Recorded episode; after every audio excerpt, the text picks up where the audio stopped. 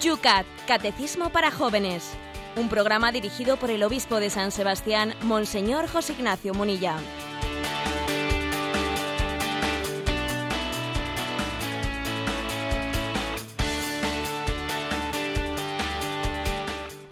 Buenos días, querida familia de Radio María.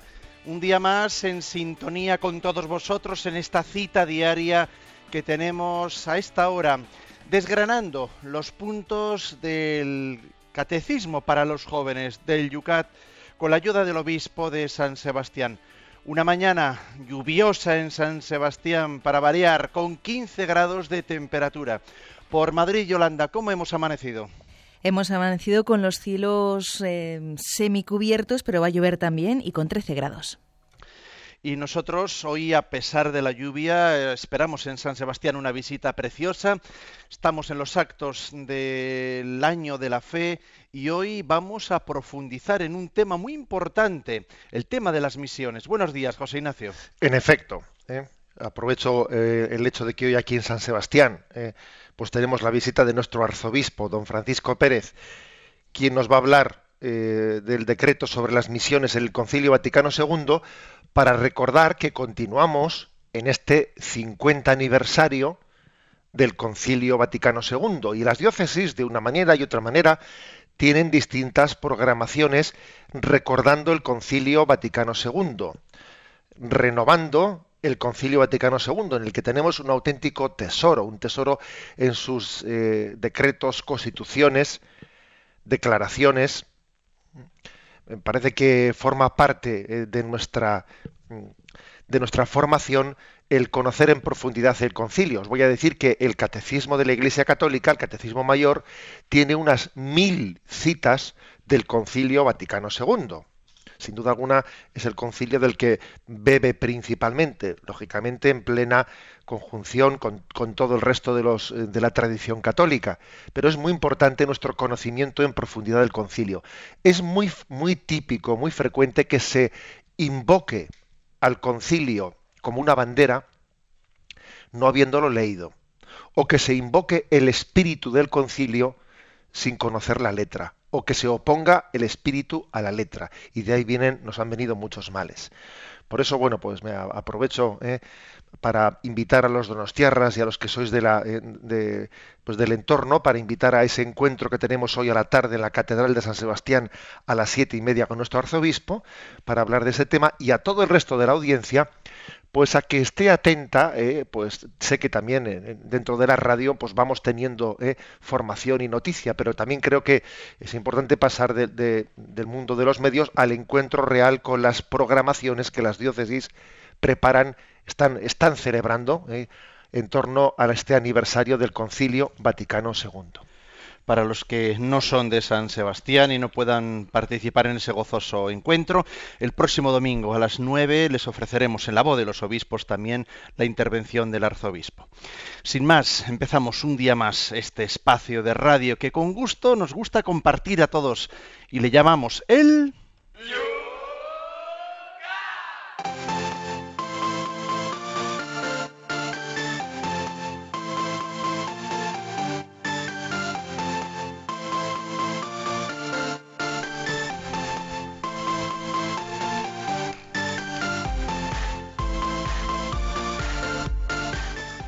Vamos a comenzar el programa como en días pasados con las preguntas que quedaban pendientes, a ver si vamos a intentar ser breves para que puedan entrar el mayor número de las posibles.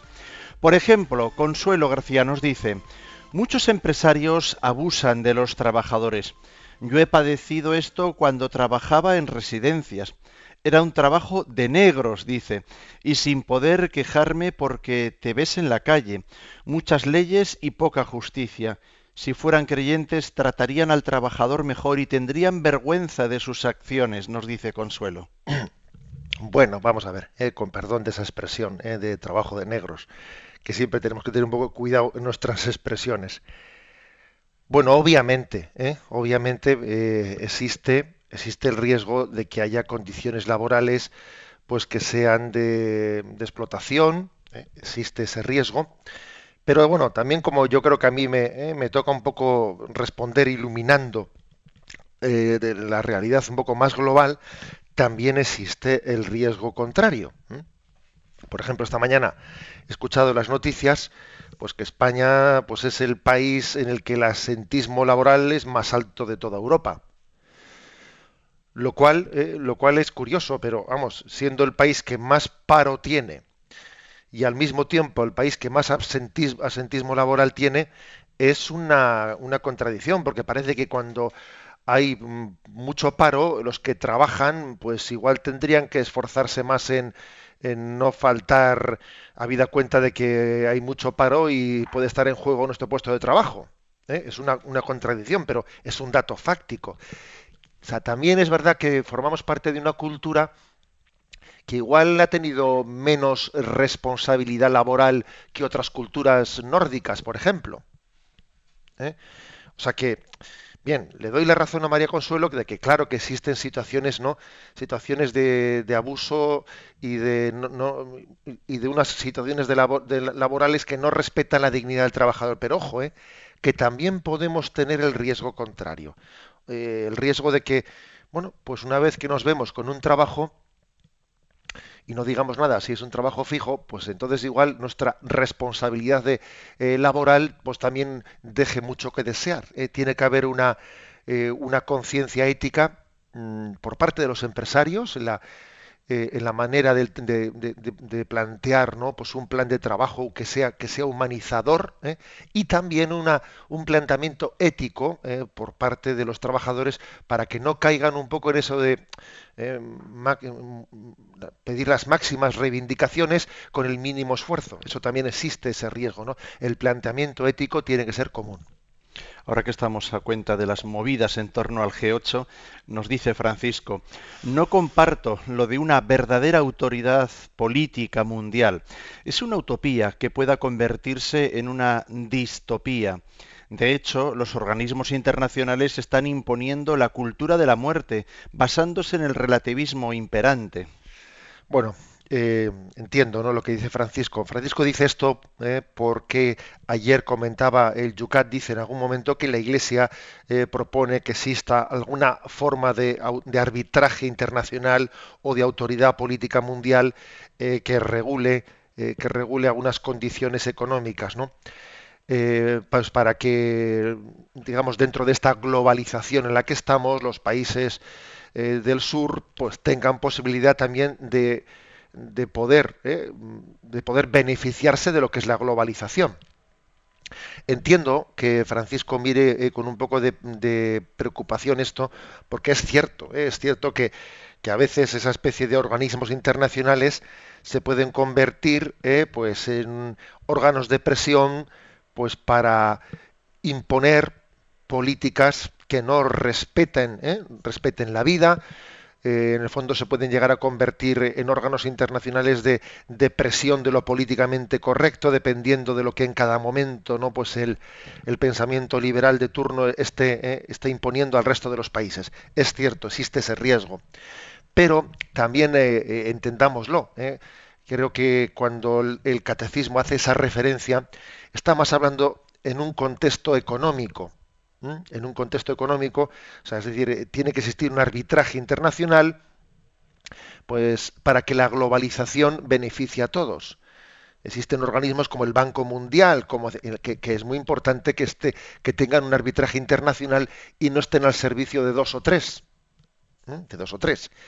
Claro, también existe, está claro que los organismos internacionales, como la misma ONU, con los derechos de veto que tienen algunos países, al final están más al servicio de algunos eh, que de toda la comunidad internacional. La verdad es que ese derecho a veto que tienen eh, algunos países dentro de la, Organización Nacional de Naciones Unidas, pues la verdad es que eh, deja mucho que desear, ¿no? Como punto de partida, ¿no? Para, para, para un lugar de encuentro entre todas las naciones. Ayer se nos quedaron algunas mm, preguntas pendientes también por la línea telefónica. Una de ellas decía, la doctrina social de la Iglesia está más cerca, preguntaba, si está más cerca del modelo demócrata o del conservador liberal. Bueno, me imagino que esta pregunta está hecha así un poco en términos, digamos, de estadounidenses, ¿no? el Partido Demócrata o, el Partido Republicano. Bueno, pues la verdad es que eh, no se puede hacer la pregunta en estos términos literalmente.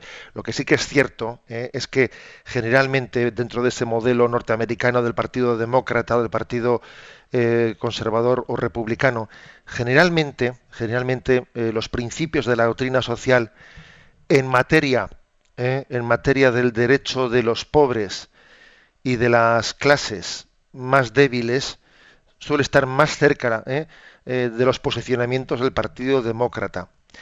Y sin embargo, en materia de la familia, la vida, la educación, suele estar más cerca del Partido Republicano. O sea que, curiosamente, en, un planteamiento como el norteamericano, eh, los valores de la doctrina social suelen estar repartidos, ¿no? Hay algunos partidos que defienden unos tipos de valores, otros otro tipo de valores, ¿no?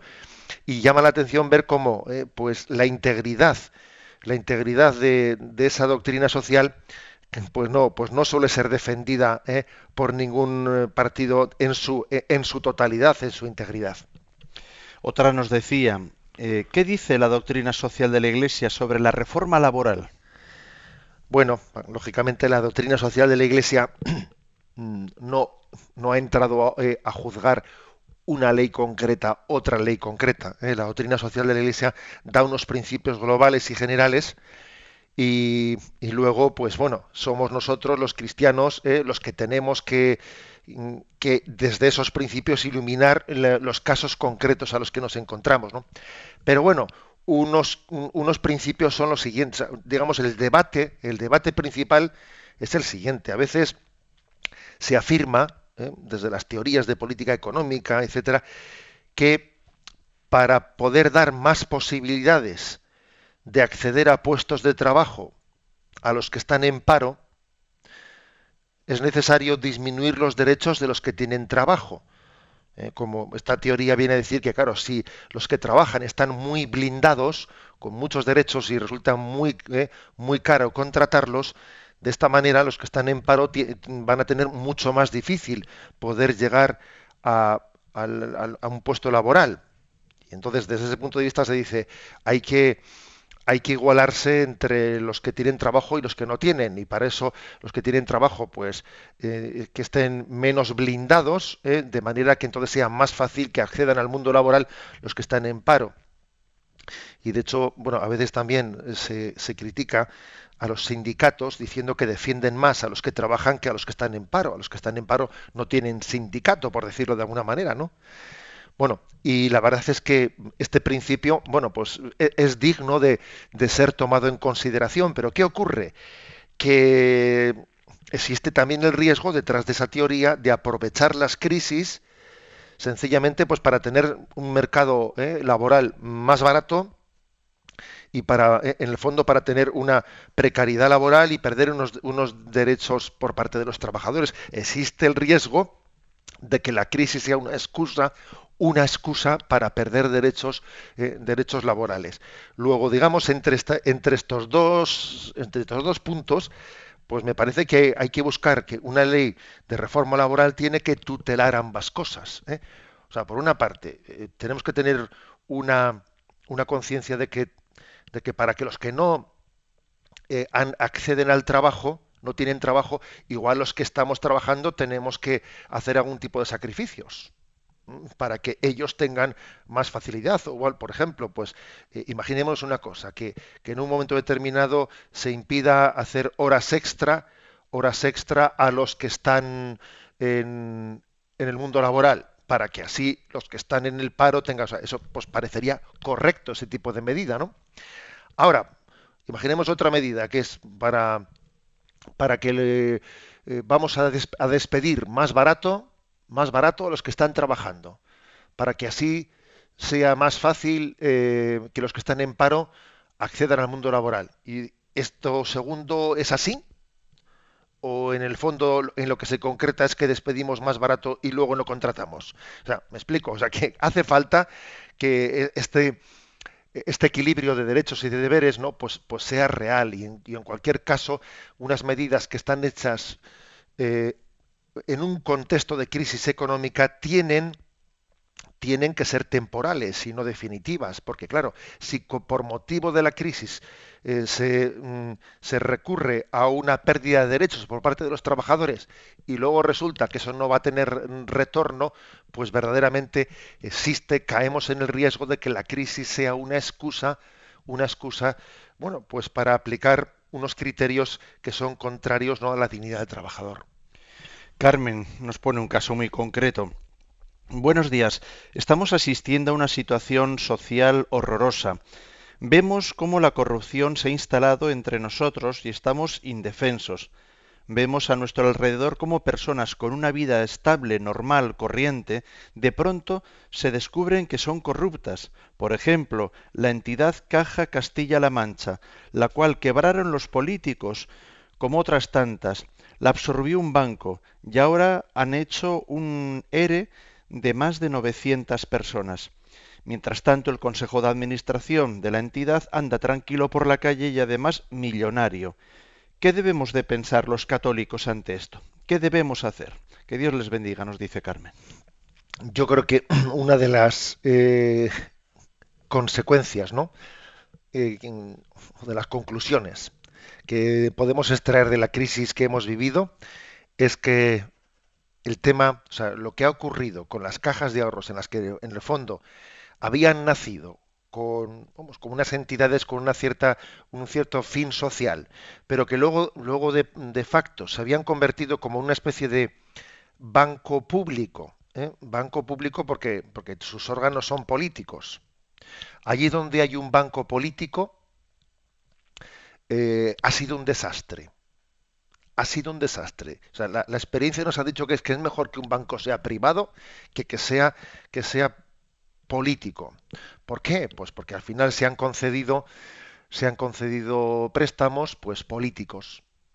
Préstamos que se sabía que nunca iban a ser devueltos, pero que en el fondo eran subvenciones encubiertas bajo la figura de, del préstamo. Entonces, bueno, la verdad es que las cajas han eh, porque la gran crisis ¿eh? la gran crisis eh, del, sistema bancario no ha estado tanto en los bancos privados cuanto ha estado principalmente en las cajas no pero vamos yo diría que al 80 al 80% es decir que esa gestión mm, esa gestión por parte de una caja con unas finalidades políticas ha sido fatal ha sido fatal eh, es, mejor que un, eh, que un banco tenga sencillamente pues una, una finalidad eh, comercial comercial y que lógicamente ahí tenga tenga todas las tutelas que haya que tener pues para que esa gestión o ese comercio eh, pues, pues no sea abusivo, pero claro, cuando de lo que se trata, ¿eh? cuando de lo que se trata es de unos criterios políticos, eso es mucho más difícil de supervisar que en el caso eh, de los bancos, de los bancos privados. Yo creo que esta es una de las conclusiones que podemos extraer. Qué peligro qué peligro cuando eh, la gestión bancaria está en manos de, eh, pues unos comités de, administración que en el fondo son políticos y entonces eh, están deformando de una manera muy clara las finalidades de esa institución financiera. Nos llega también otra comunicación que nos pone firma. Dice, ayer hablaron de algunas corrientes e instituciones que se encargan de sistemas justos de economía. Hay uno muy interesante que nació en Austria y que se llama Economía del Bien Común. Hay muchas empresas que se están añadiendo. Hay conferencias para saber de qué va esto en la red. Básicamente se trata de poner a la persona en el centro de la economía. No puede haber nada más cristiano. También la banca ética es un sistema muy distinto. En concreto hay una conferencia titulada Dinero y conciencia. ¿A quién sirve el dinero? Les invito a que la escuchen porque abre los ojos y aporta alternativas. Pues ciertamente es así eh, y existen eh, iniciativas mm, algunas nacidas ¿no? pues desde, desde el mundo católico, otras pues desde otros ámbitos, eh, en las que se pretenden también aportar modelos concretos, modelos concretos de una economía al servicio de la persona. En concreto, dentro del carisma de los focolares, que también tienen una presencia importante en España, pues existe un proyecto de, economía de comunión, economía de comunión, eh, de la creación de, de, unas empresas que tienen un tanto por ciento muy grande de sus de, sus, eh, de sus beneficios en favor de la generación de, de, la riqueza para nuevos trabajadores, etcétera. ¿no? Estos proyectos de economía, eh, de una economía de comunión, pueden ser conocidos a través de las de, de, la red, de la red de internet. Lo mismo la banca ética. La banca ética es un es una forma de discernir de qué manera están siendo invertidos nuestros nuestro dinero porque claro, puede ocurrir que sin que uno sea consciente de ello, pues su dinero, un banco lo esté invirtiendo en finalidades inmorales. Puede ocurrir perfectamente. ¿eh? Que uno se investiga a dónde, dónde está produciendo mi dinero que yo he depositado en un banco, pues se puede llevar sorpresas eh, increíbles. ¿eh?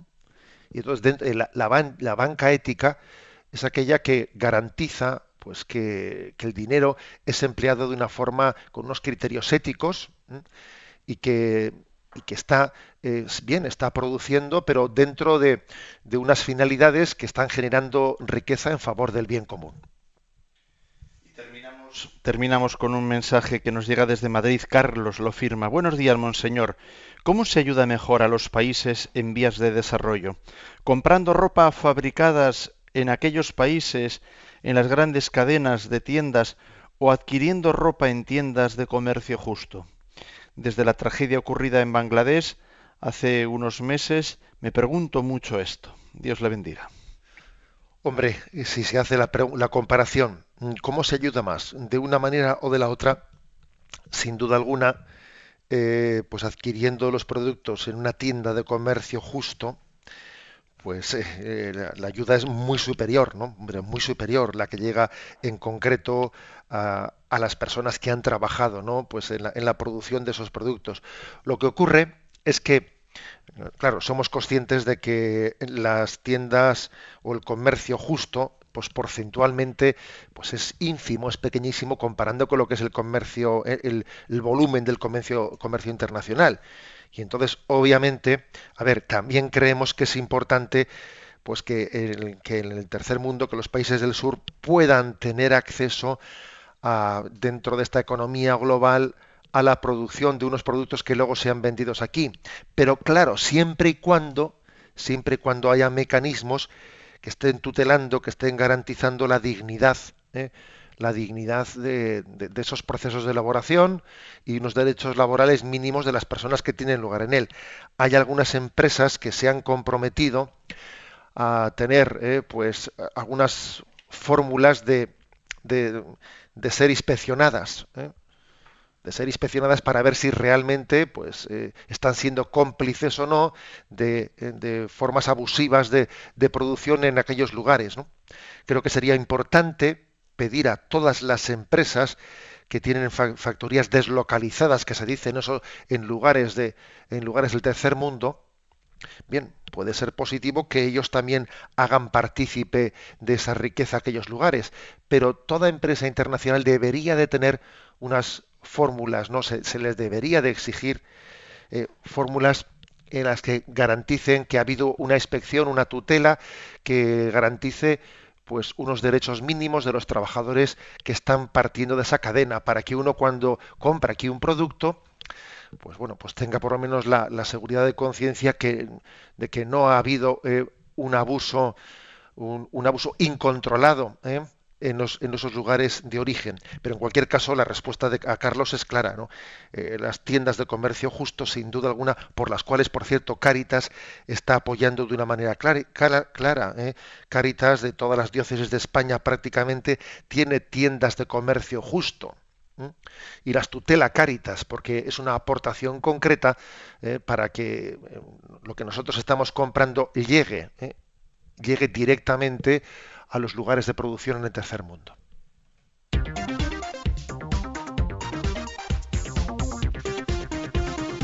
Son las 8 y 25 minutos, 7 y 25 minutos en las Islas Canarias. Primera pregunta del programa de hoy del Yucat. La pregunta es la número 453 que nos dice este catecismo para los jóvenes. ¿Cuáles son las obras de misericordia espirituales?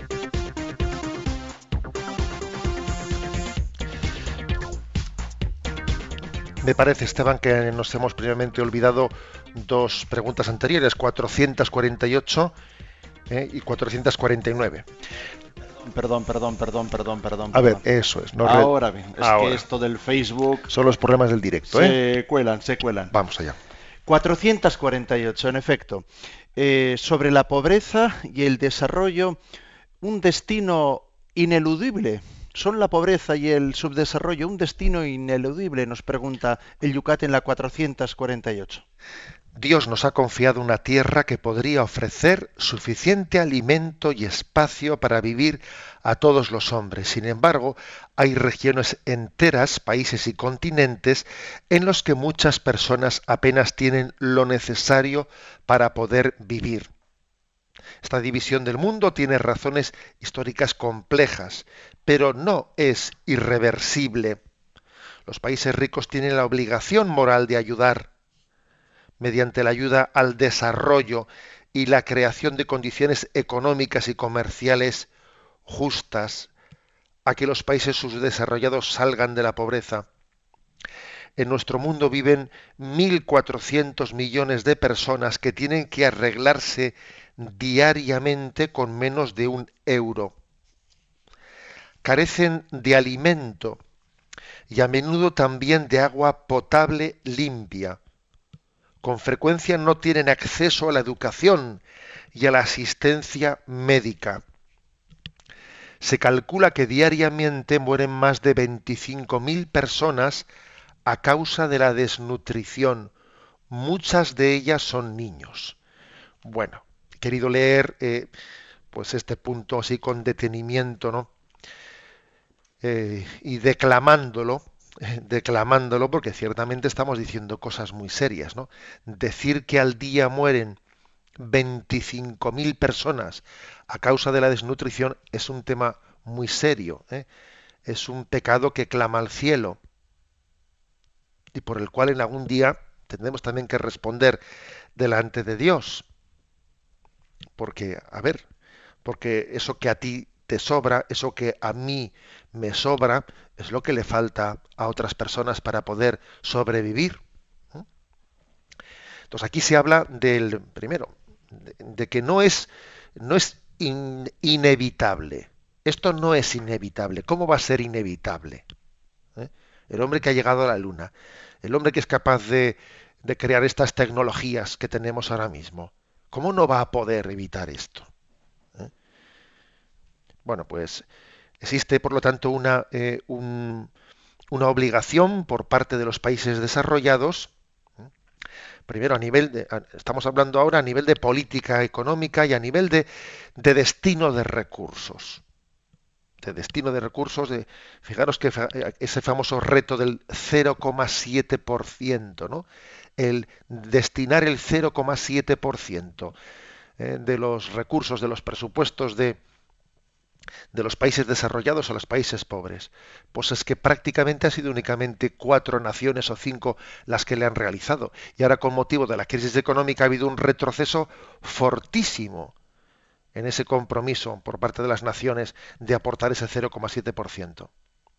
Voy a decir una cosa, y es que a mí me parece que entre los temas moralmente más cuestionables y más lacerantes que en este momento están teniendo lugar ¿eh? en España en concreto, en la, manera, en la manera de afrontar la crisis económica, yo creo que es este, porque yo entiendo que, lo dije ayer, pero lo repito, yo entiendo que tiene que haber recortes, porque es que, claro, la palabra recortes es antipática, y algunos pretenden decir que los recortes en sí mismos son inmorales. No, perdón, inmorales no pueden ser porque quiere decir sencillamente tener una austeridad, una austeridad que es totalmente necesaria, porque es que hemos gastado el dinero que no teníamos. Y el despilfarro, el despilfarro es inmoral, digámoslo claramente.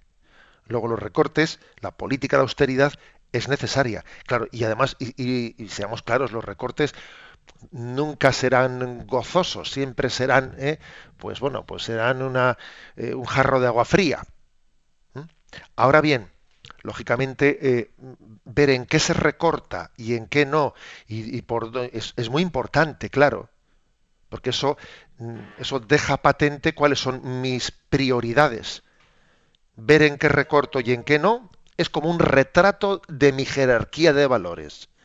No se puede tener un retrato más fidedigno que ver mis prioridades a la hora de recortar. Entonces, el hecho de que el recorte principal de los presupuestos estatales, de los presupuestos de, la administración o de las administraciones, el recorte principal sea en ayuda al tercer mundo, sea los proyectos de desarrollo internacional, en donde se ha recortado ni más ni menos que un 80%, o sea, ha quedado un 20%, yo, con todos mis respetos, creo que esto es uno de los, eh, de los rostros más claros en los que se muestra la inmoralidad en este momento. Es decir, estamos con un momento de crisis económica y entonces ¿por dónde recortamos? Pues por los pobres. Madre mía de mi alma. Creo que esto deja al descubierto nuestra jerarquía de valores. Claro que al mismo tiempo que digo esto, digo, ojo, porque es que pues es que ese, para que ese 80% de ayuda al tercer mundo no hubiese sido recortado, hubiese sido necesario pues que nosotros hubiésemos pagado algo de las medicinas o algo de no sé qué. Y es muy probable que cuando nos hubiesen pedido eso nos hubiésemos rebotado. Digamos también esto. Porque lo que no puede ser es que no se recorte de ningún lado. Pero pienso que lo inmoral verdaderamente es que el mayor recorte se haya hecho en la ayuda internacional a ese mundo que llamamos subdesarrollado, donde mueren 25.000 personas al día. Creo que eso es uno de los mayores signos de la inmoralidad entre nosotros. Eso es un pecado que clama al cielo. Teníamos que haber estado dispuestos a decir, bueno, pues yo pago una parte de las medicinas, o pago una parte de no sé qué, o pago una parte del otro, o pero ese, presupuesto de ayuda a los pobres del tercer mundo no se puede tocar. Creo que este principio, mm, ya sé que lo que digo es un poco duro, pero es que es así. Y además veamos una cosa clara, ¿eh? que, que ha sido el gobierno central que lo ha hecho, las comunidades autónomas, los ayuntamientos, porque este tipo de destino de los fondos pues se hace en cada institución. Y aquí no hay institución que se haya salvado de este principio, o muy poquitas muy poquitas. Ha sido el lugar principal al que hemos ido en el momento de la crisis, a echar mano de, ¿eh? esa caja de, la ayuda al desarrollo de los países, eh, de los países menos, menos favorecidos. Creo que hay pecados que claman al cielo y este especialmente tiene que ser ¿no? pues, pues un, un aspecto en el que levantemos nuestra voz para prestársela a los que no tienen voz.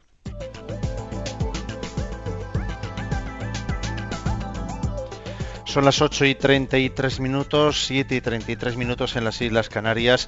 Tiempo para nuestro descanso musical y para vuestra participación. Lo podéis hacer a través de los canales habituales en Twitter, citando a arroba obispo munilla a la hora de hacer vuestra pregunta. También en Facebook, en la página Yucat Radio María, lo puedes hacer debajo de la pregunta que hemos planteado y también enviando un correo electrónico a yucat@radiomaria.es. También tenemos a tu disposición el teléfono de Radio María. Para participar en directo 91 153 8550 91 153 8550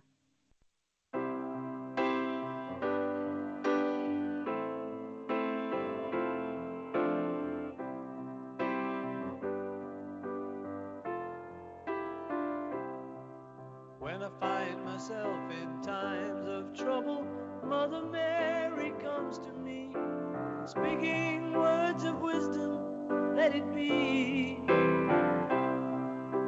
And in my hour of darkness, she is standing right in front of me, speaking words of wisdom. Let it be. Let it be. Let it be. Let it be. Let it be. Whisper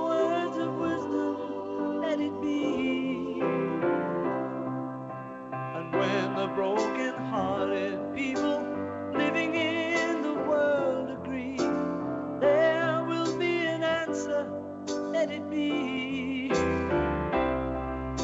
For though they may be parted, there is still a chance that they will see. There will be an answer, let it be.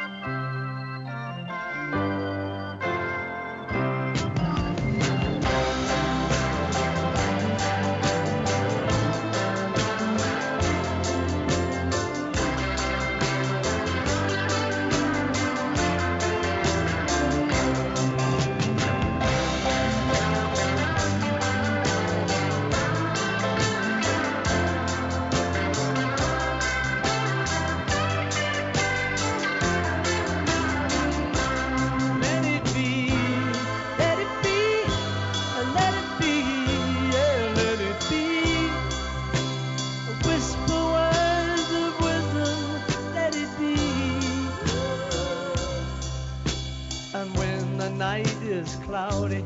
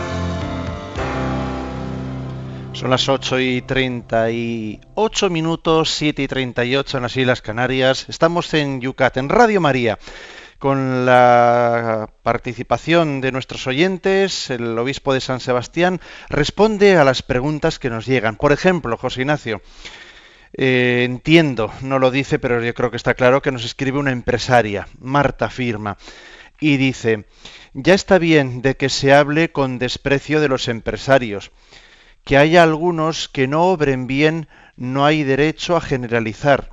Si no hubiera valientes que crearan empresas y asuman esos riesgos, a ver a dónde van otros a encontrar trabajo. Muy bonito siempre andar quejándonos de ellos, pero los trabajadores también se portan muy mal, a veces buscando solo su propio beneficio. Es alucinante que los empresarios no tienen derecho al paro. Si la empresa va mal, ¿A quién reivindicarán en ese momento? Gracias, nos dice Marta. Por eso, eh, por eso cuando hablamos de este tema, siempre es importante iluminar las dos cosas. eh. Porque recuerdo que, eh, pues que las preguntas primeras, pues María Consuelo ha hecho una referencia a que los empresarios abusan de los trabajadores y bueno, yo le he respondido diciendo, eh, claro que existirán casos, pero le he puesto un caso concreto. A ver, veamos el asentismo laboral, veamos a los sindicatos eh, que muchas veces no quieren no quieren hablar de eh, las negociaciones del el rendimiento laboral. O sea, es decir, que es que estamos hablando de un pecado compartido de un pecado compartido. Y luego hay que ser, eh, yo diría que, exigente con uno mismo para poder tener derecho a denunciar. Y a veces creo que en nuestra cultura lo fácil pues es eh, hacer un discurso victimista. ¿eh? Bueno, es cierto lo que dice el oyente, ¿eh? que creo que tenemos que dignificar y mucho, dignificar y mucho, pues bueno, pues la, pues la vocación de los empresarios. Hay que dignificarla, pues porque están arriesgando mucho, están arriesgando. Y eso que, y eso que he dicho del paro es cierto. A ver, un empresario eh, pues eh, digamos si las cosas le van mal, pues él es el parachoques, ¿eh? él es el parachoques. Ahora bien, todos somos conscientes de que existen peligros, ¿no? En, la, en la vocación del empresario existen también muchos peligros, tiene también un alto riesgo moral. Tiene un alto riesgo moral pues porque fácilmente puede priorizar pues el beneficio sobre la riqueza compartida. Vamos a dar paso también a los oyentes que están haciendo sus preguntas por teléfono. Alguna nos está recogiendo Yolanda. Buenos días. Muy buenos días. Nos ha llamado Aurora de Granada y es referente al tema que tratamos de la ayuda al hambre y al tercer mundo. Dice que ella daba una ayuda a una asociación y más tarde se supo que el presidente se quedaba con parte de ese dinero. De ese dinero. Entonces ella pregunta que a dónde se puede dirigir a algún lugar que sea de fiar para dar esa ayuda económica. Bueno, pues sin duda alguna, yo creo que la mayor garantía la tenemos en las organizaciones que son de la Iglesia y que son canalizadas eh, pues a través de nuestros misioneros de los cuales nadie se atreve pues ni, ni vamos a tener la menor duda no de nuestros misioneros que han dado su vida eh, su vida literalmente. Entonces pues vamos a ver existe Caritas Internacional existe Manos Unidas Manos Unidas existe el Fondo de Nueva Evangelización de la Conferencia Episcopal Española, existe la campaña del DOMUN, la verdad es que yo creo que son principalmente los cauces de los que nos podemos seguro que hay muchísimas más cosas, pero me atrevo a decir estos porque son los más eclesiales y los más oficiales. Y Carmen de Salamanca nos ha preguntado que si los hijos no tienen responsabilidades morales y legales con los padres, eh, por ejemplo, en la manutención de alimentos o cuando los padres ya tienen edad, pues ocuparse de ellos. Ella cree que hay una especie de desprotección hacia los padres cuando ya son mayores y hay hijos que relegan a los padres. ¿Qué puede comentarle? Este es un tema eh, que el catecismo aborda en el cuarto mandamiento. ¿eh? El cuarto mandamiento mmm, pues tiene, tiene doble dirección tiene doble dirección, de, padres a hijos y de hijos hacia los padres. Y por supuesto que los hijos tienen, ¿no? Tienen un, deber ¿eh? del cuidado hacia los padres, y es más, la Sagrada Escritura lo dice explícitamente, cuida de tus padres, etcétera, está explícitamente subrayado. Eh, creo que creo que además hay por ahí un refrán que dice unos padres, ¿eh? unos padres son capaces de criar a seis hijos y entre seis hijos no son capaces de cuidar a un padre. ¿Eh? La verdad es que cuando yo lo leí, algo tan obvio y tan de sentido común, la verdad es que es como para hacerlo pensar un poco.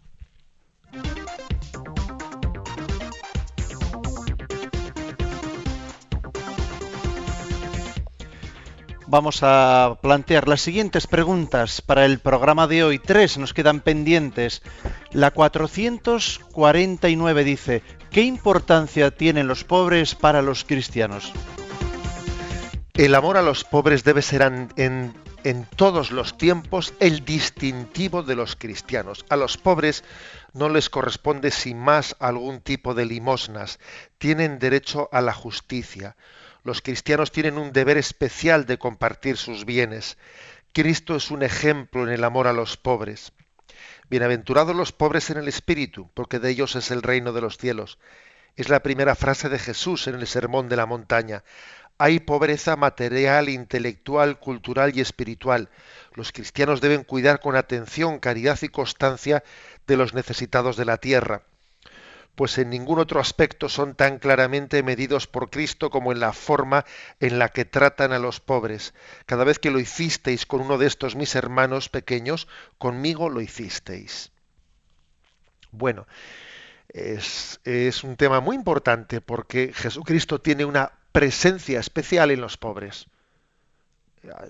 La presencia eh, por antonomasia es la presencia de la Eucaristía pero también tiene una presencia muy especial Jesucristo, muy específica en los pobres. Conmigo lo hicisteis.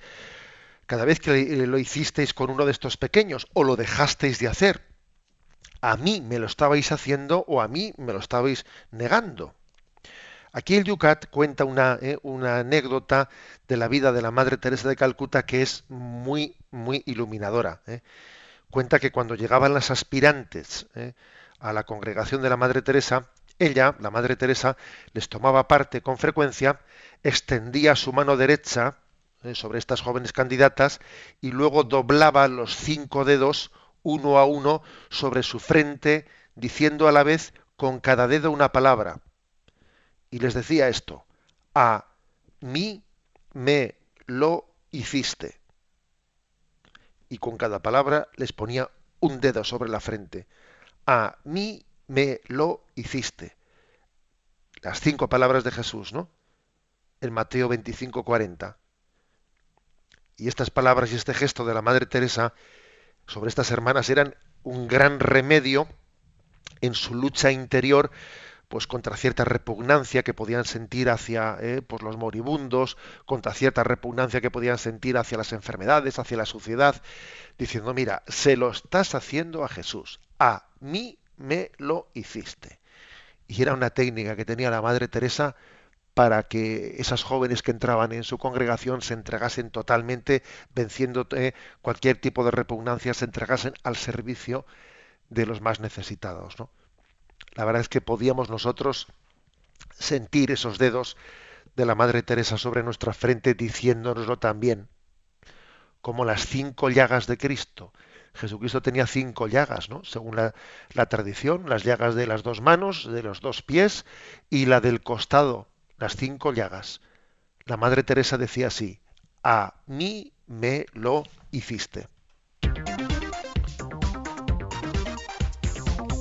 Siguiente pregunta, 450 del Yucat. ¿Cuáles son las obras de misericordia corporales? Dar de comer al hambriento, dar de beber al sediento, vestir al desnudo, dar techo a quien no lo tiene, visitar a los enfermos y a los presos y enterrar a los muertos. Bueno, pues como veis, estas obras de misericordia, siete obras de misericordia. Dar de comer al hambriento, de beber al sediento, vestir al desnudo, dar, techo al que no lo tiene, visitar a los enfermos, visitar a los presos y enterrar a los muertos. Son las formas tradicionales de las obras de misericordia que, por cierto, si os dais cuenta, eh, a lo largo de la historia de la Iglesia han surgido muchos carismas de vida religiosa y muchos movimientos y asociaciones benéficas que se han dedicado explícitamente a la vivencia de las obras de misericordia corporales. El hecho de que se distinga entre obras corporales y espirituales es porque sabemos que tenemos una doble dimensión. El hombre es una unidad, pero tiene una doble dimensión. Y claro, no cabría decir yo ayudo, ¿eh? voy a ayudo a la salvación del alma olvidándonos de que existe unas, unas necesidades también corporales. Existe ese pasaje de la Sagrada Escritura que dice, si tú ves a un pobre a la vera del camino y le dices, ¿no? pidiendo limosna, y le dices, que Dios te bendiga, y pasas de largo, dice, a ver, yo no puedo ayudarle a él, no puedo ayudarle a su alma desentendiéndome de sus necesidades corporales. El hombre es una unidad sustancial de cuerpo y alma. Por eso las obras de misericordia necesariamente son corporales y son espirituales, necesariamente. De otras cosas porque nuestra porque no, no, tenemos una visión dualista y recordamos que este cuerpo, esta dimensión nuestra corporal, está llamada a la vida eterna.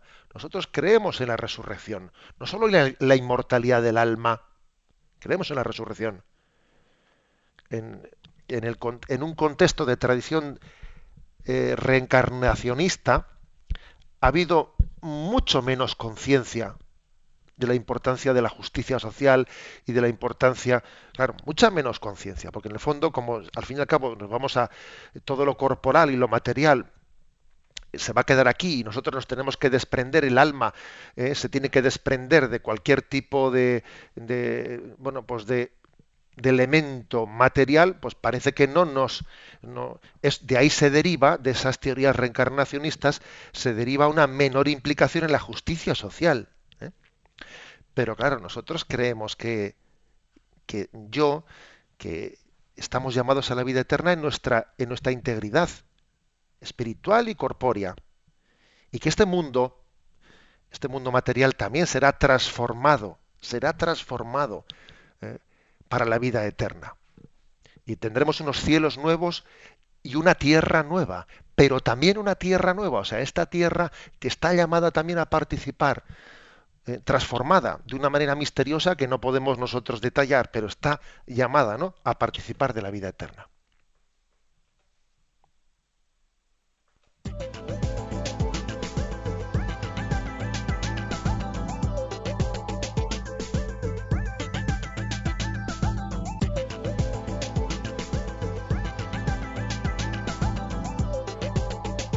Cometemos la última de las preguntas, que es la 451.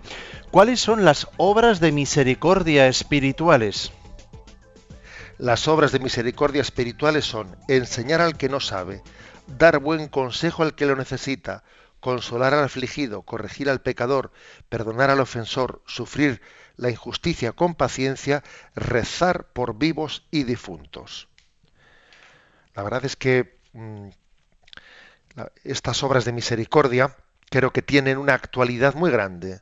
Enseñar al que no sabe. Fijaros bien cuántas obras apostólicas se han emprendido en la historia de la Iglesia para poder transmitir el pan de la cultura. ¿Mm?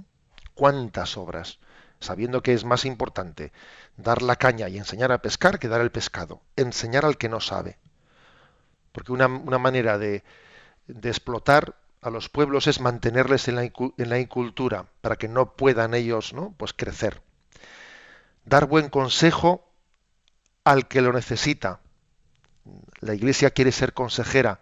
Nosotros estamos llamados también a, a sentirnos responsables de, de, dar un consejo. Y también cuando dice corregir al que yerra, dar buen consejo al que lo necesita. Es una obra de misericordia corregir. Y al que va por el mal camino, en vez de criticarle por la espalda, decirle, decirle a solas, personalmente, manifestándole que como te quiero, te digo esto, decirlo, mira, veo que vas, vas por mal camino. Es una obra de misericordia. Si eso no lo hacemos es porque no amamos suficientemente. Se corrige al que se le quiere. Si no corregimos al prójimo es porque no le amamos. Lo mismo que dar buen consejo al que lo necesita. El consejo y la corrección pues, van bastante unidos, ¿no? Consolar al triste, consolar al afligido. El que seamos, tengamos la capacidad de, invertir nuestro tiempo en las personas que sufren. Hay por ahí almas sufrientes que igual pues pueden pecar de ser un poco victimillas, pero que, de las cuales todo el mundo huye porque este me viene aquí a contar sus penas. Consolar al afligido. Darle una palabra de, de aliento, de esperanza perdonar la ofensa, perdonar las injurias. Eh, es una obra de misericordia. Es, por otra parte, el Evangelio puro. El Evangelio puro es perdonar al que, me ha hecho daño. Amar al al enemigo es el Evangelio en estado puro. Y por último, fijaros, rezar por los vivos y difuntos. Esa es una obra de misericordia, la oración por los demás. Este Papa, nuestro Papa actual, Papa Francisco, es el Papa que mendiga oración. Es un Papa que, que mendice, que está mendigando.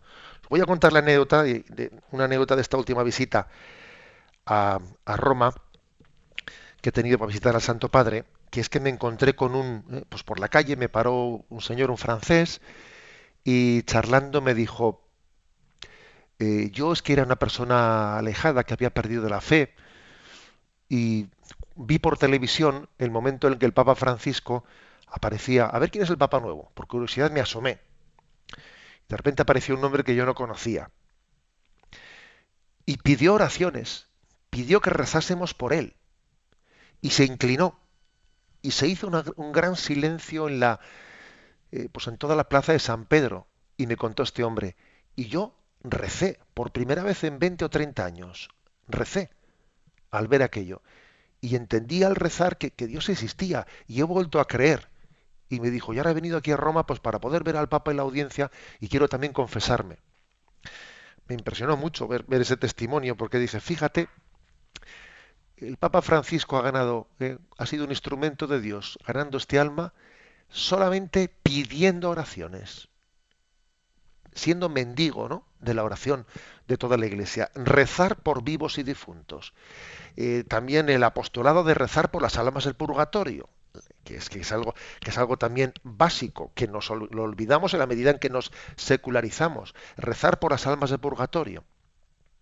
Por otra parte, se dice ¿no? que quien salva un alma salva la suya propia. Desde luego estoy convencido que quien rece por las almas de purgatorio tendrá una garantía de solidaridad y de oración por él de las almas que, él ha ayudado a que se purifiquen y que pasen del purgatorio al cielo. Sin duda alguna tendrá los grandes aliados de su vida serán esas almas que él ha podido llevar a la, plena purificación.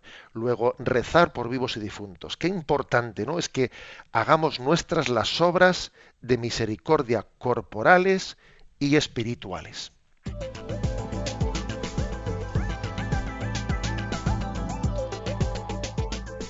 En estos últimos minutos del programa es el momento para vuestra última participación y lo hacemos rápidamente, José Ignacio, por ejemplo, con un correo que acaba de entrar con el tema que estamos tratando. Es Esperanza desde Sevilla. Dice, tras los recortes de todos que todos sentimos que estamos sufriendo, los funcionarios en Andalucía muchas veces digo que son eh, vamos a ver, los funcionarios en Andalucía, muchas veces digo que son necesarios esos recortes, ya que no hay nada de dinero que tenemos que poner todos de nuestra parte, pero enseguida te dicen que lo paguen los políticos, que son los que lo han gastado. ¿Qué decir de esto? Ya que, por otra parte, es totalmente verdad. Que Dios les bendiga, nos dice Esperanza. A ver, es totalmente verdad, pero, pero también es echar el balón fuera. A ver, que lo paguen. A ver, vamos a ver. Eh, el hecho de que de que se pueda, ¿eh? se, pueda se deba, ¿eh? se deba de, pedir y exigir responsabilidades a quienes han malgastado, a quienes han abusado, han tenido unos, gastos, de acuerdo. Eso no quita, el que se exija todo eso no quita para que la caja está vacía.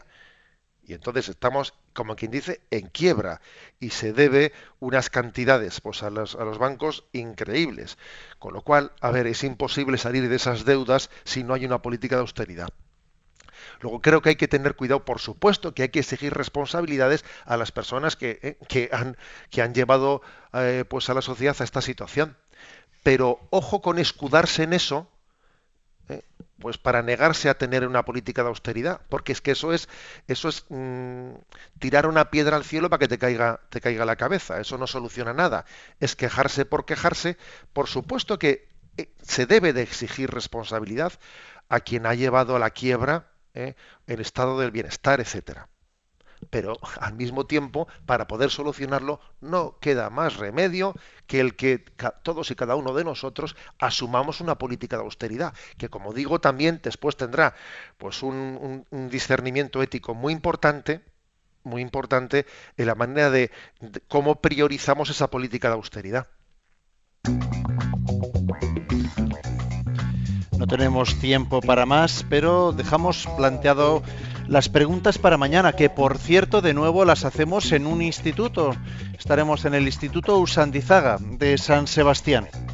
Bueno, pues mañana con nuestros jóvenes en ese instituto, que están ya en final de curso, vamos a adentrarnos ya en el octavo mandamiento. No dirás falso testimonio ni mentiras. Y explicamos el punto 452, que nos exige el octavo mandamiento, 453, 53, ¿qué tiene que ver con Dios nuestra relación con la verdad? 454, ¿hasta qué punto nos obliga la verdad de la fe? 455, ¿qué es ser veraz? Concluimos recibiendo la bendición. La bendición de Dios Todopoderoso, Padre, Hijo y Espíritu Santo descienda sobre vosotros. Alabado sea Jesucristo.